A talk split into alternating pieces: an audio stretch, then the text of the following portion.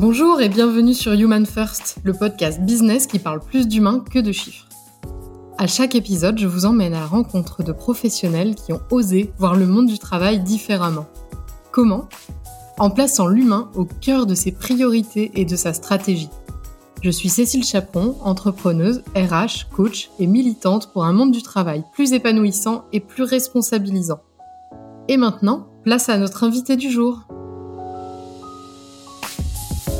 Bonjour Thibaut. Bonjour. Merci beaucoup d'avoir accepté mon invitation, je suis ravie. Alors déjà, est-ce que tu pourrais nous dire qui es-tu et nous raconter l'histoire d'Aircop? Eh ben, écoute, qui je suis? Ben, Je suis euh, moi associé et consultant chez Aircop depuis une dizaine d'années. Donc, euh, je travaille notamment sur les sujets de, de, transition des entreprises, des organisations, euh, leur stratégie RSE et l'éco-conception. Et du coup, je travaille dans, dans une coopérative qui s'appelle Aircop, qui a été créé bah, il y a un peu plus de dix ans aussi et qui a bien évolué depuis sa création parce que euh, on n'était pas du tout en coopérative au départ et on a on a fait changer le modèle en fait euh, durant toutes ces années. Et pour la petite histoire, euh, AirCops a été créé en 2010. Ça s'appelait Azimut à l'époque. Euh, c'était un bureau d'études plutôt euh, orienté éco-conception et, et, et, RSE. Et, euh, et, en fait, elle s'est transformée petit à petit. Il y a eu des changements d'associés. Et en, 2000, ben, en 2013, l'année où je suis arrivé, on a transformé ça en, R. Donc, on a changé de nom à IR.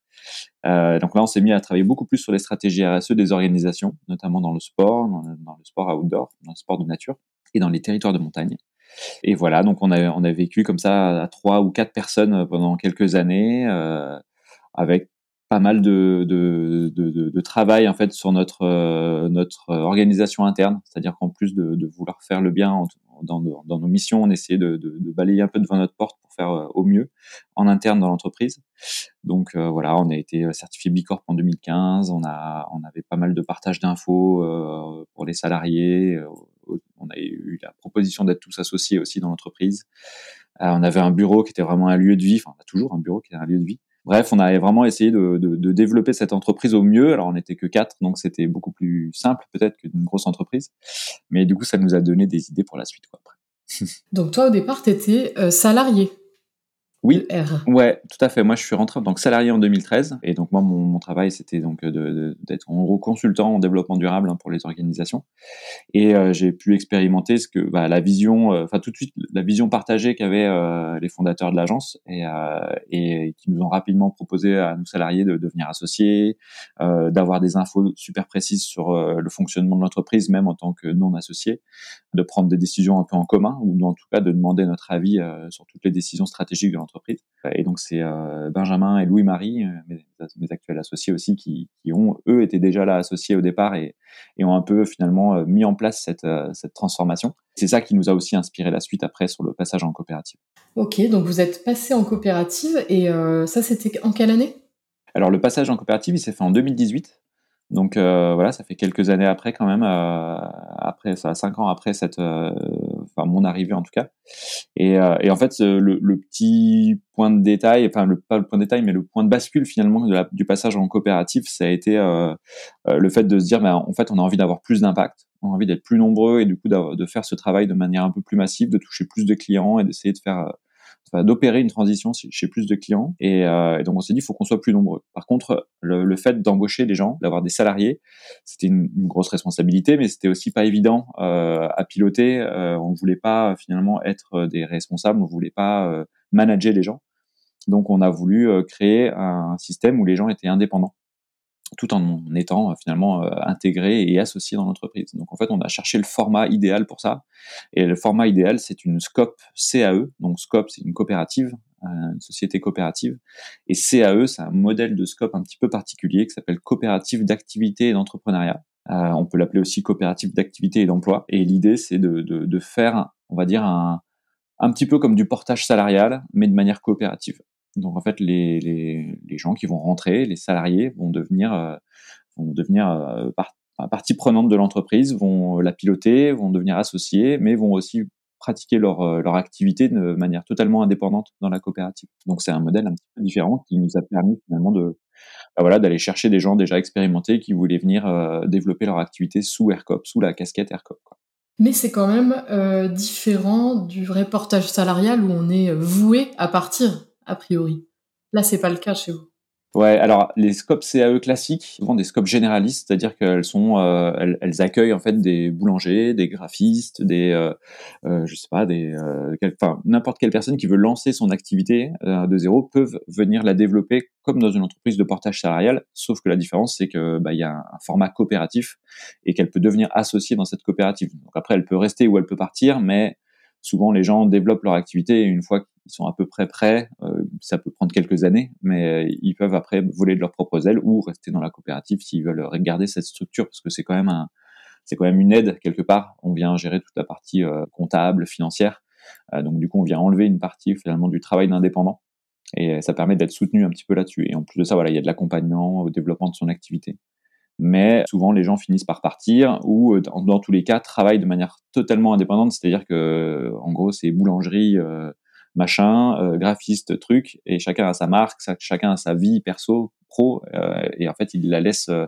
assez indépendant de, de, de, la coopérative. La seule chose qui vient partager dans la coopérative, c'est la compta, c'est ses supports, ses services support, on va dire. Nous, on a voulu quelque chose d'un peu différent parce que on voulait déjà ne pas être très nombreux euh, et on voulait partager vraiment complètement euh, la vision, la raison d'être et la mission de l'entreprise. Donc on a réécrit cette vision, raison d'être et mission de AirCop euh, qu'on a essayé de partager, enfin qu'on a partagé avec euh, tous nos coopérateurs. Et quand ils ont voulu rentrer, on leur a dit bah voilà, nous notre vision c'est ça, c'est avoir une société épanouie euh, prenant soin des équilibres du vivant, ça c'est notre vision du futur. Euh, on a une raison d'être qui est incarnée, expérimentée et essayer des modèles d'organisation à haute valeur sociétale. Alors, ça fait rigolo comme ça, mais pour le coup notre mission c'est ça. C'est notre mission c'est pas euh, c'est pas d'accompagner nos clients euh, vers euh, vers la RSE, c'est vraiment d'incarner, d'expérimenter un modèle d'organisation différent. Et c'est pour ça que du coup on leur dit bah voilà si vous venez chez Aircop, on, vous, devez adhérer à cette mission là et du coup euh, en gros si vous signez, euh, vous allez être partie prenante de cette nouvelle organisation, de ce nouveau modèle d'organisation. Le fait que tu parles de, vision, raison d'être, mission, ça fait forcément penser aux sociétés à mission. Vous avez choisi de pas l'être, il me semble, euh, mais plutôt d'être Bicorp. Est-ce qu'il y a une raison à ça? La, la, principale raison, c'est que, alors déjà, on est Bicorp depuis euh, 2013, euh, non, depuis 2015, pardon. Depuis 2015, on est, on est certifié Bicorp. Euh, donc sous nous, ça a toujours été une, une volonté de notre part. Donc la société à mission n'existait pas hein, à l'époque. Donc euh, nous, on voulait se mesurer, essayer de, de, se challenger un petit peu dans nos, euh, bah, dans, nos actions finalement, autant que nous, on challenge nos clients. Donc, on a été certifié Bicorp 2015, on a été recertifié euh, assez récemment, enfin en 2018, et après là euh, récemment il y a quelques quelques mois. Donc ça, c'est quelque chose qu'on maintient, qu'on fait progresser, et ce qui nous fait justement nous euh, évoluer l'entreprise dans le bon sens, c'est-à-dire qu'on fait améliorer nos processus, on, notre impact euh, année après année. Donc grâce à Bicorp. Après, le fait qu'on ait écrit une vision, une raison d'être, une mission d'entreprise, c'est complémentaire à Bicorp parce qu'effectivement, c'est intégré dans la certification Bicorp. Mais c'était aussi important pour nous pour rassembler tout le monde autour d'une même structure. Donc nous, on l'a fait parce qu'on voulait que tous les gens qui rentrent euh, dans la coopérative partagent cette vision, cette raison d'être et cette mission d'entreprise dans leur propre activité notre mission aujourd'hui, c'est euh, en gros, c'est provoquer le changement. Il faut le faire dans chacun dans son métier, quoi. Donc moi, je le fais dans mon métier de stratégie RSE, mais il y en a qui le font dans un métier d'événementiel, euh, dans un métier de, de développement euh, d'action culturelle, d'autres dans les territoires de montagne ou dans les territoires touristiques. C'est très varié, mais en fait, la mission principale, elle reste la même pour tous les gens qui rentrent chez ERCOP.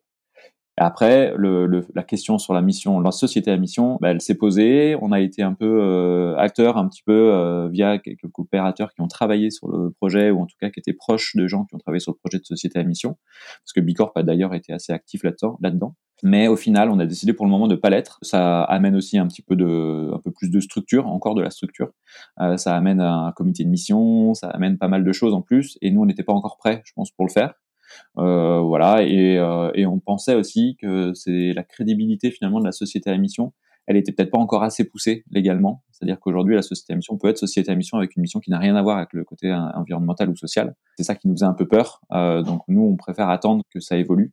Et après, peut-être qu'on deviendra société à mission. Et en plus, il euh, faudrait que nous, on soit aussi un petit peu plus mûrs dans notre organisation et dans notre gouvernance pour qu'on soit prêt justement à avoir cette gouvernance externe, ou en tout cas euh, ce comité externe qui vient, aiguiller la, société à mission. Ok. Est-ce que tu peux expliquer vraiment en quelques mots euh, ce que c'est Bicorp? Parce que je suis pas sûr que tout le monde connaisse. Eh ben, Bicorp, c'est euh, une certification et un mouvement euh, international qui est né aux États-Unis, qui permet bah, d'être certifié quand on est une entreprise, euh, une entreprise qui fait du profit. C'est uniquement pour les entreprises qui font du profit. qui permet de, de, certifier son engagement sur la sur la RSE en gros, hein, c'est sur l'ensemble de la société et son impact sur la société, impact positif ou négatif.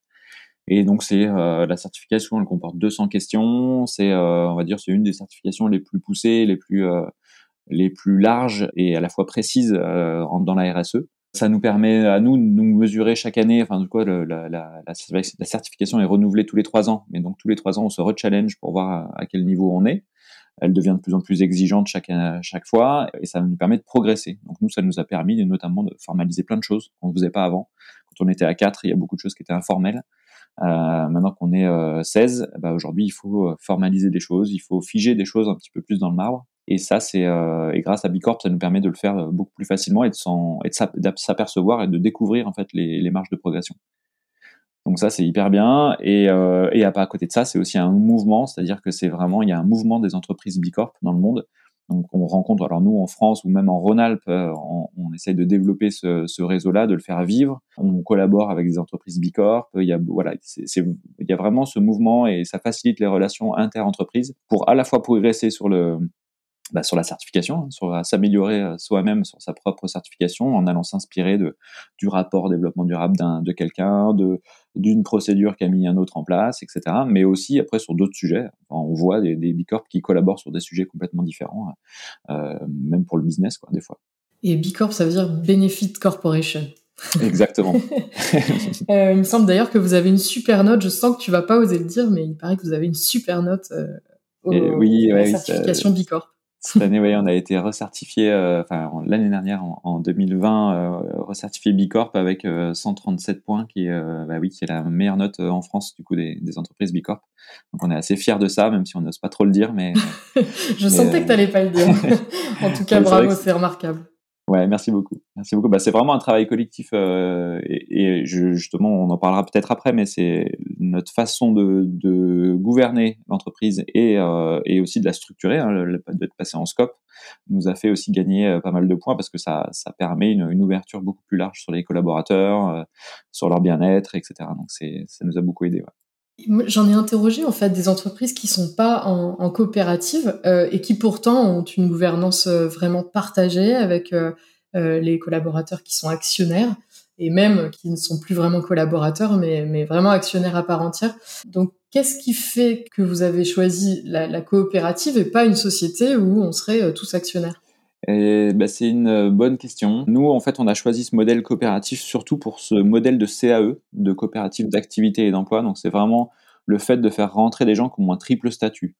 Euh, en gros, un, un, salarié, quand il rentre chez AirCop, aujourd'hui, il a donc un statut de salarié, c'est-à-dire qu'il signe un contrat de salarié, comme dans toutes les scopes. Il doit devenir associé de la coopérative, donc il a un temps, euh, il, y a, il, y a, deux ou trois ans euh, avant de devenir associé. Au bout de trois ans, s'il n'est pas associé, bah, il, doit quitter la coopérative. Donc on, est forcément d'abord salarié, après associé, et en fait ce troisième statut, c'est plus un statut informel, mais c'est qu'il il doit être entrepreneur. Donc c'est-à-dire que c'est lui qui vient développer son activité. Nous, on n'est pas là pour lui apporter du travail, on n'est pas là pour le former, ou en tout cas pas pour le pas pour lui former sur son, sa, propre expertise. Donc on, va l'accompagner dans le développement de son activité, euh, des choses un peu plus administratives. Mais par contre, euh, on intègre que des gens qui sont voilà indépendants et autonomes dans leur activité. Et, et en fait, ce, ce statut-là, on pouvait l'avoir que par la SCOP CAE, euh, la coopérative d'activité et d'entrepreneuriat. Et, et, on pouvait pas l'avoir autrement. Donc c'est pour ça qu'on a choisi vraiment ce format-là.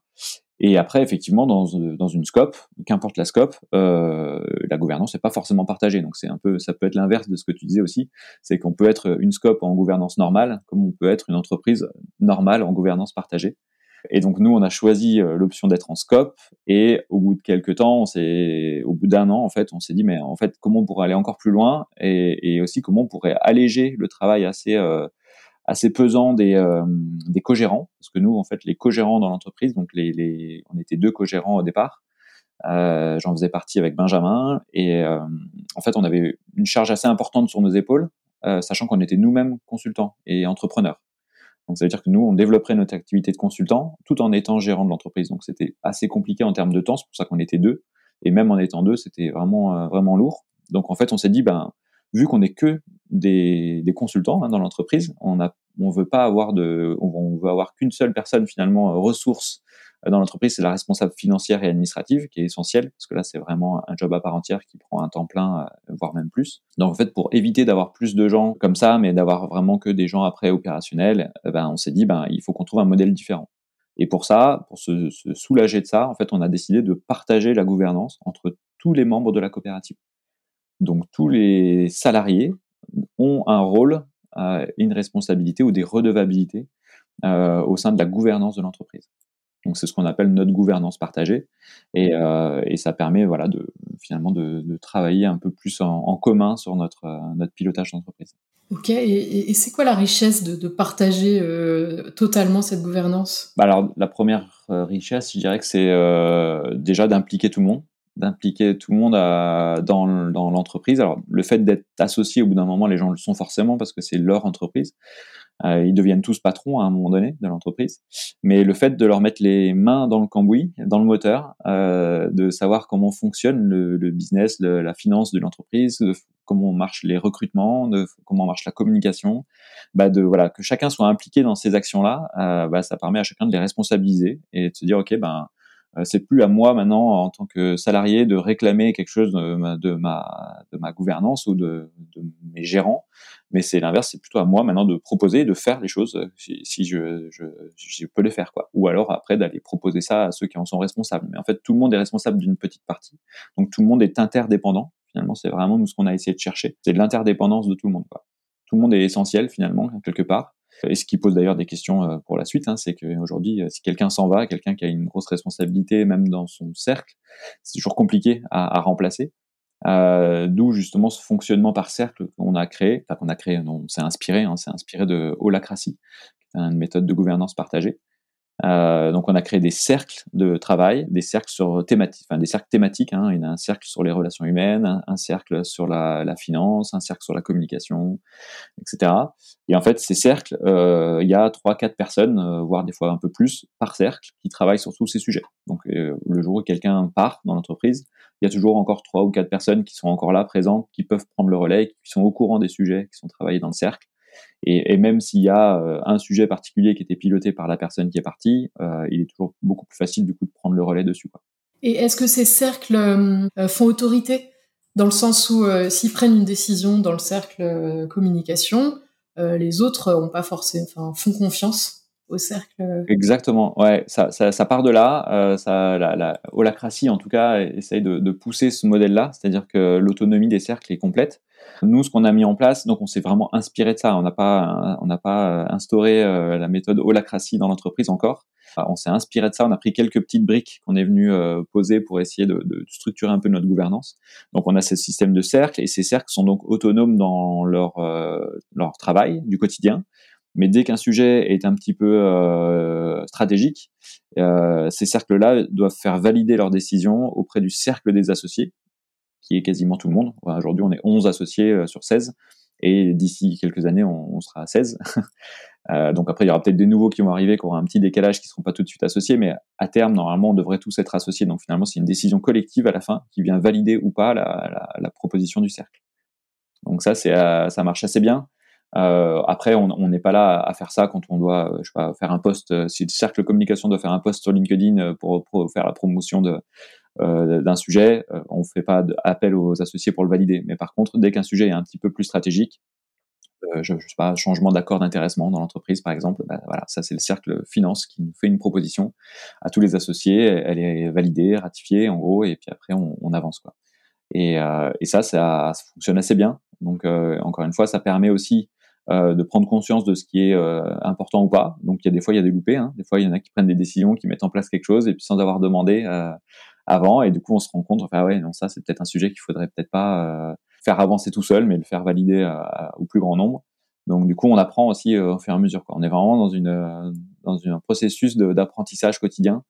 Euh, de petites erreurs, hop, d'ajustement, euh, hop, on met une procédure en place parce qu'on s'est rendu compte qu'il y avait un truc qui n'existait pas et, euh, et on structure beaucoup plus euh, notre, euh, notre gouvernance. Est-ce qu'il y a quelque chose de plus difficile dans, dans ce modèle? Euh, bah, L'humain. L'humain, c'est le plus dur. On a beau être tous euh, passionnés, on a beau être tous liés à notre mission, notre raison d'être et notre vision. Reste le facteur humain euh, qui est pas évident à gérer. Il y en a qui sont plus ou moins impliqués.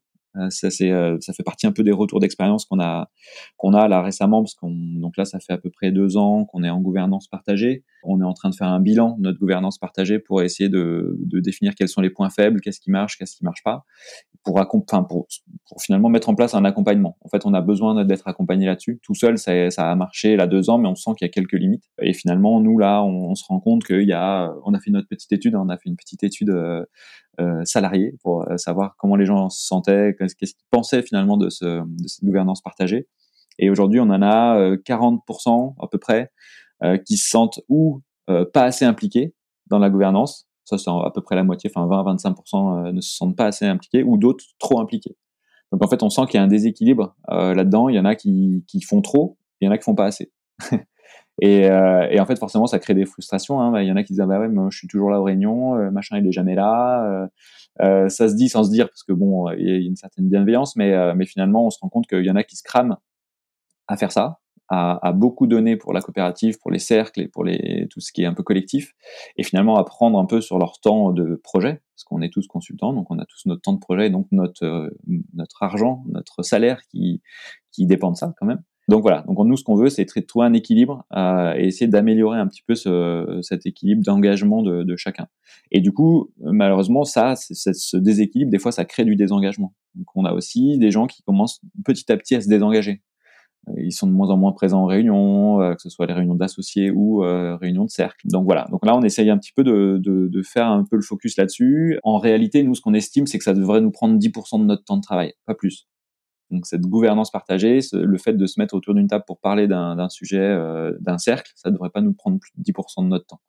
Malheureusement, il y en a qui, qui passent 20% de leur temps, voire des fois même plus. quoi. Donc il y a, y a, certains cercles qui sont vraiment euh, stratégiques, la finance, euh, les RH, où là il y a vraiment euh, beaucoup de travail parce qu'il y a des, choses importantes, voire même confidentielles et des fois un peu délicates. quoi. Donc du coup, ça, ça prend beaucoup de temps. Mais l'idée, c'est d'être peut-être plus nombreux sur ces cercles-là, euh, de diluer un petit peu la responsabilité, et peut-être de faire disparaître des cercles qui sont pas utiles par ailleurs.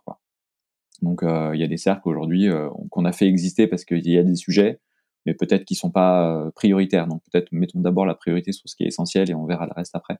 Donc voilà, on prend conscience un petit peu de, de ça, de ce qui marche, ce qui marche pas, et c'est assez intéressant de, de, se dire allez, on, on peut encore progresser quoi. Est-ce qu'il y avait d'autres choses dans cette enquête euh, salariée, dans les retours d'expérience que tu as pu avoir? Que vous avez ouais, bah on a aussi demandé ce qui marchait, ce qui plaisait aux gens, enfin ce qui leur plaît hein, beaucoup. Ce qu'ils aiment bien, c'est d'avoir des redevabilités claires. En fait, on a un document euh, de gouvernance partagée où en fait on a noté euh, toutes les missions qu'on doit réaliser dans l'entreprise, et en fait on met un nom derrière cette mission, et qu'on appelle ça une redevabilité. Et, euh, et c'est un rôle finalement, hein, c'est qu'une personne dans l'entreprise elle a un rôle, et, et, derrière ce rôle il y a des redevabilités. Donc moi, euh, typiquement, j'ai un, un, rôle, c'est le, le, rôle dans le cercle communication, je suis responsable de la partie réseaux sociaux. Donc, euh, je suis en charge des posts sur LinkedIn, sur Instagram, euh, de la communication de l'entreprise. Voilà, j'ai cette responsabilité-là. Donc, en fait, les gens aiment bien avoir cette redevabilité claire, que ce soit noté quelque part. Et en fait, moi, quand je ne sais plus euh, à qui fait tel rôle, bah, je peux aller voir ce document-là et tout est listé, en fait. Donc, c'est vraiment tout, tout est formalisé sur ce document et on peut tout de suite savoir qui est responsable de quoi. Euh, il y a ça, il y a le fait d'avoir euh, un fonctionnement par cercle aussi, euh, ça, ça, rassure aussi d'être pas tout seul sur un sujet, mais d'être plusieurs, de pouvoir demander conseil et de pouvoir avoir des points réguliers. Il y a des leaders dans chaque cercle aussi qui viennent un peu animer la, enfin, la dynamique, on va dire, donc qui sont là pour, pour aider en fait à ce que ça se passe le mieux possible. Donc ça, ils aimaient bien. Et puis après, bah, il y a aussi des problèmes. Hein. on a fait aussi ressortir ce qui va et ce qui va moins bien. Et bah, là, ce qui va moins bien, c'est ce que je disais, c'est qu'il y a peut-être trop de cercles. Donc on se perd un peu. Des fois les gens sont dans plusieurs cercles et, euh, s'en sortent pas finalement. Euh, qu'il y a des cercles qui ont une charge de travail beaucoup trop importante. Hein, je l'ai dit, RH, euh, finance. Euh, donc là, il faut arriver à prioriser à la fois les tâches dans le cercle, mais aussi après certains cercles. Et bah après, peut-être le, le, truc le plus évident, c'est que des fois, le désengagement, on le ressent, il vient aussi du fait que les gens priorisent forcément leur activité consultant. Euh, parce que c'est ça qui ramène de l'argent quelque part. Hein. Nous, si on travaille pas, on a un salaire qui diminue finalement. On est vraiment rémunéré grâce à ce qu'on ramène comme chiffre d'affaires. Euh, donc forcément, les gens ont, un peu, enfin mettent un peu moins de priorité sur la partie euh, gouvernance partagée. Et, euh, et ça, faut qu'on arrive à trouver le, le, petit hack qui va nous permettre de, bah, de garder cette motivation là et de pas la, la faire disparaître. Donc l'idée, c'est quand même effectivement de de lisser un petit peu ses, charges de travail pour que ça soit moins fort pour certaines personnes et que tout le monde puisse être engagé à peu près au même niveau pour que ça fonctionne quoi. ça demande ça demande des profils qui en même temps ont une vision assez collective du truc et en même temps individuelle puisqu'ils doivent développer leur activité. Et oui, c'est ça. Et, euh, vraiment, ça, c'est le terme d'interdépendance qu'on aime beaucoup, hein, ou de coopération. Enfin, c'est le fait c'est ça d'être une coopérative. On pourrait même presque parler de coopétition. Hein, c'est un peu, on en parle souvent dans le truc, mais c'est qu'en fait, on, quelque part, on est tous consultants, donc on a tous un peu notre business à faire. On est un peu, pas vraiment en compétition, parce qu'on n'est pas tous sur les mêmes sujets, mais ça peut arriver.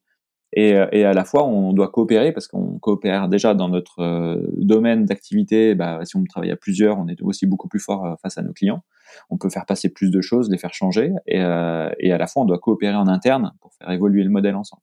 Donc ça crée beaucoup de liens, c'est euh, tout le monde se sent en responsabilité, enfin responsabilisé, et c'est un, enfin moi je trouve que c'est une expérience collective qui est assez incroyable. Euh, en plus, on n'est pas dans le même, même site, hein, on n'habite pas tous au même endroit, on n'est pas tous dans les mêmes bureaux. Donc il y a un challenge en plus de pas forcément se voir tout le temps et de pas être à la machine à café pour adresser tel ou tel sujet. Donc il y a il y a aussi euh, voilà beaucoup d'informels ou des choses qui se disent pas tout de suite et qui donc on essaie de se voir régulièrement dans l'année pour essayer justement de, de travailler ces sujets-là. Mais c'est pas évident, mais euh, humainement c'est ouais c'est hyper hyper riche. Mm. Est-ce qu'il n'y a pas un petit côté euh, un peu élitiste dans votre modèle? Si, ouais, ouais. Enfin, on en est même totalement conscient. Euh, D'ailleurs, pour faire le parallèle avec les CAE classiques, une CAE, il y en a, il y en a, nous à Annecy, il y en a une ou deux déjà. Euh, il y en a une qui s'appelle Amétis, par exemple. Ils sont beaucoup plus nombreux. Ils sont une cinquantaine, peut-être. Euh, il y a des coopératives CAE où ils sont 200. Et en fait, euh, l'objectif de ces CAE-là, c'est de faire rentrer le plus de monde possible. Et leur business model, d'ailleurs, marche que sur un, on va dire, une limite de, nombre de personnes assez importante. Parce qu'en fait, il faut être très nombreux à lancer son activité pour générer des petits bouts de chiffre d'affaires qui vont faire que le modèle est économiquement viable. Nous, on a choisi un modèle un peu différent, donc on, facilite finalement moins le retour à l'emploi comme font ces coopératives CAE. Nous, on est plus sur du développement d'activités indépendantes. Et en fait, dans ce cas-là, nous, on n'a pas besoin d'être forcément très nombreux, il faut juste qu'on soit un petit nombre. Nous, notre, on va dire que notre équilibre, il est là, il est à 16 personnes. Donc là, on est à l'équilibre. On génère suffisamment de, de chiffre d'affaires et d'entrée d'argent dans la coopérative pour qu'on atteigne notre équilibre financier. Pour avoir de la sécurité, il faudrait qu'on soit un peu plus nombreux, on, ira peut-être autour de 20, 25 personnes. On est encore en recrutement, on a encore des profils qu'on aimerait aller chercher qui pourraient compléter, euh, on va dire, l'offre euh, AirCop. Mais, euh, mais effectivement, on est beaucoup plus élitiste déjà dans la sélection des, des coopérateurs, ne serait-ce que par ça. Quoi. En fait, on veut des gens qui sont déjà autonomes, déjà un peu indépendants, qui ont une expertise. Voilà, c'est pas donné à chacun et on a effectivement un processus de recrutement dont le cercle RH euh, s'occupe, qui vient euh, piloter ça, euh, vérifier si la personne elle est en accord avec la vision, la raison d'être et la mission de notre entreprise. Est-ce qu'elle est prête à avoir aussi une casquette AirCop sur la tête hein, et pas une casquette à son propre nom ou en tout cas de sa propre entreprise. Et euh, et est-ce qu'elle est prête euh, après à être embarquée dans la gouvernance aussi, à prendre du temps pour ça? Donc voilà, effectivement, c'est pas c'est pas ouvert à tout le monde. C'est euh, peut-être un petit peu élitiste, mais ça permet aussi. Assumé. voilà, c'est complètement assumé. Ouais, ouais, On, on l'assume bien et on, on trouve que c'est ça qui permet d'avoir cette force après en tant qu'entreprise. Euh, cette force à la fois d'impact sur avec nos clients, mais et aussi de, en tant que modèle, quoi, d'incarner ce modèle un peu différent. Ce serait quoi la prochaine étape dans la gouvernance de, de, de AirCop eh ben, la prochaine étape, elle est on est en plein dedans. en fait, on, cette gouvernance, elle est clairement pas parfaite. Hein. On, l'a vu là, on a vraiment besoin de, de fine-tuner, on appelle ça, de fine-tuner ce, ce modèle-là pour, euh, bah, pour qu'il soit plus efficace et que tout le monde s'y retrouve mieux. Donc là, en fait, on va se faire accompagner par euh, Semaway, une agence à Grenoble qui, euh, qui justement, enfin, chez qui moi j'ai été formé euh, il y a quelques années sur la sur Holacracy. Euh, donc là, en fait, on va se faire coacher et accompagner par eux pour euh, finalement améliorer notre modèle. Donc on va pas forcément à, se dire qu'on va adopter à Holacracy, mais euh, on, va essayer de se faire accompagner pour bah, peut-être trouver les bons petits processus, les, les, les, bonnes formalisations, les bons, les, les, bonnes actions finalement pour que tout le monde se sente bien, qu'on organise mieux nos, nos cercles, que voilà, que ce soit mieux piloté. Donc là, en fait, on a une une première réunion collective avec toute la coopérative euh, à Grenoble chez eux euh, en novembre. Euh, mi-novembre. donc là, on va passer une journée complète, on va dire, de d'analyse, de d'identification un peu des problèmes et de voir comment on peut les solutionner. Euh, et entre ce, ce, on va dire ce séminaire là de, de novembre et, ce, et un temps collectif qu'on aura en janvier aussi, en fait là on va travailler finalement le process avec eux pour le, le valider et le mettre en place en janvier. Donc normalement en janvier on devrait avoir une nouvelle gouvernance, on va dire une V2, notre gouvernance partagée, euh, qui nous permettra, j'espère, de, bah, de, voilà, d'éviter les, les, désengagements, euh, d'avoir euh, des gens qui se sentent impliqués de manière à peu près équivalente, et puis d'aller encore plus loin dans ce modèle. Quoi je dis toujours que se faire coacher en collectif, c'est bien quand ça va pas, mais c'est encore mieux quand ça va bien parce que ça nous permet d'aller plus loin. Exactement. Ouais. Et après, euh, d'ailleurs, enfin, euh, là, on, on, est venu à ça et à cette idée de coaching collectif aussi parce que euh, ça, enfin, on sentait des signaux faibles de, de choses qui allaient pas hyper bien des gens un peu frustrés, euh, enfin comme je te disais, des gens qui se désengageaient, mais voire même des tensions des fois sur certains sujets. Et en fait, on s'est dit que voilà, il fallait peut-être tout de suite aller euh, demander un peu d'aide. Et c'est dur hein, quand, quand toi-même t'es consultant et que tu accompagnes les gens, de te faire toi-même coacher, c'est hyper difficile en fait. Enfin, c'est pas naturel. Bravo de le faire en tout cas. La connaissance, euh, mais ouais. Dans le moment où vous êtes encore dans, dans juste dans des signaux faibles, c'est vraiment bien de le faire à ce moment-là. Mm. C'est super. Je te dirai un prochain podcast. Euh, bah ouais, tu devras revenir euh, à mon micro du coup. Avec plaisir. Est-ce qu'il y a euh, quelqu'un qui t'inspire sur ces sur ces sujets-là? Alors moi, je, je suis pas très, je suis pas très, euh, je lis pas beaucoup de choses là-dessus. Euh, je me laisse beaucoup porter. Euh, nous, on travaille. Bah, Semaway m'a beaucoup inspiré sur ces sujets-là. Alyosha, qui est le, dirigeant de, de Semaway, m'a pas mal inspiré. Je le connais depuis quelques années sur d'autres, même d'autres sujets avant qu'il qu qu fasse de l'accompagnement à la gouvernance partagée. Mais ouais, il m'a beaucoup inspiré là-dedans. Et, et, après, Benjamin, mon associé qui porte beaucoup ces sujets en interne dans la coopérative, m'a beaucoup inspiré. C'est lui qui a vraiment essayé de, de développer ça avec Louis-Marie aussi, qui était le deuxième associé. Euh, ils ont vraiment poussé ça dès même en SARL en fait, de développer un peu cette euh, entreprise partagée, cette entreprise plus ouverte avec ses salariés. Donc moi, je dirais que c'est ces deux personnes-là hein, qui ont vraiment euh, mis le pied à l'étrier à, l'entreprise. Et après, l'accompagnement d'Alyosha et l'accompagnement de, partenaires externes finalement, ou même d'inspiration externe, est hyper bénéfique. Mais ouais, voilà, c'est ça. Mes inspirations, elles sont là. et de quoi tu es le plus fier, toi, dans le fait de travailler chez AirCop? Euh, bah moi, c'est le côté humain. En fait, euh, ce que j'aime, c'est ça, c'est les temps collectifs. D'ailleurs, euh, je, je, le dis à chaque fois qu'on a un séminaire, hein, mais on a, moi, dès qu'on a un temps tous ensemble, euh, qu'on soit en train de faire du ski ou de travailler sur des sujets de gouvernance partagée ou de, ou de travailler sur euh, qu'importe le sujet, dès qu'on a un, temps de séminaire tous ensemble, euh, moi, je trouve que c'est là qu'on ressent l'intérêt de la coopérative, l'intérêt de l'entreprise collective qu'on a là. Euh, et c'est ce qui me fait vibrer, quoi. C'est vraiment ce qui me fait vibrer. Et si tu rencontrais quelqu'un euh, là euh, aujourd'hui et qui te, te, posait la question d'un conseil, quel conseil tu donnerais si quelqu'un voulait se lancer dans, dans, dans votre mode de, de, fonctionnement quel conseil tu donnerais? Ah, si quelqu'un voulait créer une entreprise de, de cette manière-là? Ouais, voilà, ce serait quoi l'ingrédient Eh ben, ah, je pense qu'il n'y en a pas qu'un. Mais euh, bah, encore une fois, le côté humain, il est très important, c'est-à-dire de sélectionner des gens qui ont la même vision euh, euh que soi, qui veulent créer, s'engager de la même manière. Mais ça, à la limite, c'est peut-être le, le peut-être le sujet de tous les entrepreneurs, hein, souvent. Euh, mais après, c'est euh, bah, c'est de se faire accompagner, je pense. Hein. Clairement, c'est dur à faire tout seul. Nous, on a mis beaucoup de temps. Hein, depuis 2018, on, on a mis déjà beaucoup de temps à structurer la, le format coopératif ne serait-ce que simplement avoir un format coopératif CAE, bah voilà, c'est très difficile. Il y a pas, on a eu un accompagnement de la fédération des scopes, mais en même temps, euh, bah, euh, voilà, c'est pas, ils sont pas non plus dans l'entreprise au quotidien. Donc après, on a beaucoup appris par nous-mêmes. Euh, notre responsable financière administrative, elle, est, elle a les mains dans le cambouis tous les jours et elle apprend par elle-même de, de toutes ces nouveautés. Et en fait, je dirais que pour la gouvernance partagée, bah, il faut, si on veut vraiment pas faire d'erreur dès le début et pas perdre trop de temps, c'est vachement bien de se faire accompagner dès le début. Quoi. Euh, donc nous, euh, on a un peu tardé. Euh, moi, j'ai eu, ce, on va dire, cette bribe d'accompagnement avec Semaway au départ, mais que moi. Et donc moi, j'ai essayé d'instiguer ça, on va dire, dans l'entreprise. on aurait peut-être dû directement se faire accompagner tous ensemble, se faire coacher tous ensemble pour mettre en place une gouvernance finalisée, propre, en place dès le départ. Je dirais que c'est peut-être ça le, le, le risque ou l'erreur à pas faire. Quoi.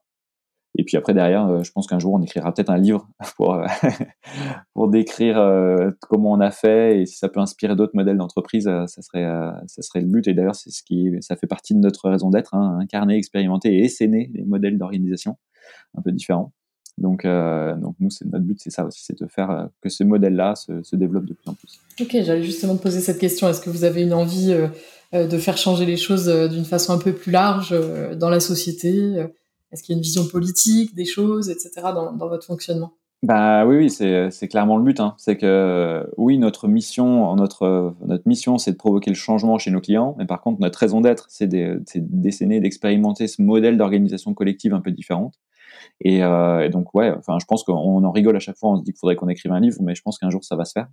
Euh, un jour, on, va y aller. Et, euh, et surtout, euh, au niveau politique, on a aussi maintenant de plus en plus de coopérateurs qui sont impliqués eux-mêmes euh, au niveau politique dans le changement de modèle. Aujourd'hui, euh, ben, Benjamin, le, fondateur de l'agence, euh, s'est impliqué avec Samuel, qui est aussi un autre associé, dans la vie politique annécienne, donc, dans la ville d'Annecy, et ils, ont, ils faisaient partie d'une liste citoyenne avec une organisation aussi euh, en gouvernance partagée. Euh, et ils ont gagné la, les dernières élections euh, municipales. Donc, c'est, donc on voit que ça, ça SM finalement au-delà de l'entreprise. c'est un modèle un peu différent. Et moi, dans certaines assos dont je fais partie, ou certains collectifs aussi, j'essaye d'un, d'un ouais, d'instiller ou on va dire de d'essaimer ce modèle de gouvernance partagée. Donc dans chaque petite organisation, de voir comment on peut faire pour pas qu'il y ait qu'un directeur et, et, des gens qui appliquent derrière, mais euh, qu'il y ait des petits cercles de décision autonomes, etc. Donc moi, on essaye un peu partout de faire, de diffuser un petit peu cette, cette bonne parole. Et, euh, et, dernière question, euh, tu disais tout à l'heure que vous recherchiez encore des profils. Est-ce que quels sont les profils que vous recherchez encore là chez Aircop? Alors ouais, on est, alors comme je te disais, on a, on doit atteindre un certain équilibre. Enfin, on a atteint cet équilibre de 16 coopérateurs dans lequel ça fonctionne financièrement. Euh, maintenant, il faut qu'on soit un peu plus nombreux pour sécuriser, histoire que s'il y en a un ou deux qui partent, ben c'est pas grave, on, on, soutienne le truc. Donc, je pense qu'on on estime qu'on doit être autour de 20-25 personnes euh, maximum dans la coopérative. À terme, ça sera, on va dire, c'est notre euh, notre objectif de croissance euh, max. Et c'est, on parle souvent de décroissance en ce moment, euh, de qu'est-ce que c'est que la, le facteur de réussite d'une entreprise. Bah, pour moi, c'est d'atteindre un équilibre euh, qui soit viable et pas forcément au bout d'un moment s'arrêter, pas tout le temps croître. Bah voilà, nous on l'a estimé à 20 personnes, 20-25 personnes. Donc quand on en sera là, je pense qu'on arrêtera de grandir. Et en fait, les gens qu'on recherche, bah, c'est euh, des gens euh, qui font du de la stratégie, enfin on va dire de l'éco-conception via de la mesure d'ACV par exemple. on a beaucoup de demandes sur les ACV, les analyses de cycle de vie pour les produits. Euh, donc on a beaucoup de demandes là-dessus, on a pas mal de demandes en éco-conception et en, toujours en stratégie RSE aussi. Euh, voilà, on a de plus en plus de demandes sur l'agriculture régénérative aussi. Euh, on a trois personnes qui travaillent dans le côté agriculture et alimentation. Donc c'est aussi des sujets qui voilà qui, qui portent beaucoup. Et euh, voilà, donc après c'est pas c'est pas forcément tout le temps très ciblé les besoins qu'on a. Nous, ce qu'on veut, c'est avoir des gens qui partagent nos valeurs surtout. Euh, ils peuvent avoir leur propre métier dont, auquel on n'a pas pensé. Euh, bah, c'est pas grave, ça, ça marchera sûrement très bien aussi. Euh, L'idée c'est surtout le, voilà la, personne, euh, son fit avec notre raison d'être, notre mission, notre vision et euh, son envie de s'engager comme ça dans une, une entreprise partagée et une gouvernance partagée. Est-ce que tu aurais quelque chose à rajouter, Thibaut? Eh ben non, et que je suis très heureux de pouvoir partager ça. Euh, je trouve ça chouette de pouvoir euh, le partager et en parler, parce que c'est vrai que nous, on est un peu dans notre petit monde euh, euh à 16, là, à parler de ça et, à essayer de faire notre petite tambouille, et c'est vrai qu'on en parle rarement à l'externe. Euh, je pense que c'est une des premières fois où on, s'ouvre un peu à, à dire de manière un peu plus publique comme ça. Et, euh, et je pense que ça, c'est peut-être le début de quelque chose aussi, de dire d'essayer de plus partager, de plus aller témoigner sur ce genre de, de modèle, quoi. Eh ben, tant mieux, je suis ravie euh, si c'est euh, dans les premières fois que vous faites ça. Euh, j'en suis même très honorée parce que, parce que notre discussion m'a beaucoup inspirée. Et je pense que moi aussi, ça, ça amènera des choses nouvelles chez moi. Et je serais ravie d'en rediscuter avec toi. merci beaucoup Thibaut, vraiment merci beaucoup. Merci à toi et à très bientôt alors. Au revoir. Au revoir. J'espère que vous avez aimé cet épisode autant que moi. Si vous connaissez quelqu'un qui aurait beaucoup de choses à dire sur le sujet, je serais très intéressée de le savoir. Alors partagez-nous son nom en commentaire. Pour nous soutenir, n'hésitez pas à partager cet épisode et à vous abonner à notre chaîne pour ne pas manquer les prochains. Et si l'envie de nous mettre plein d'étoiles et un commentaire vous prenez, n'hésitez surtout pas. À bientôt!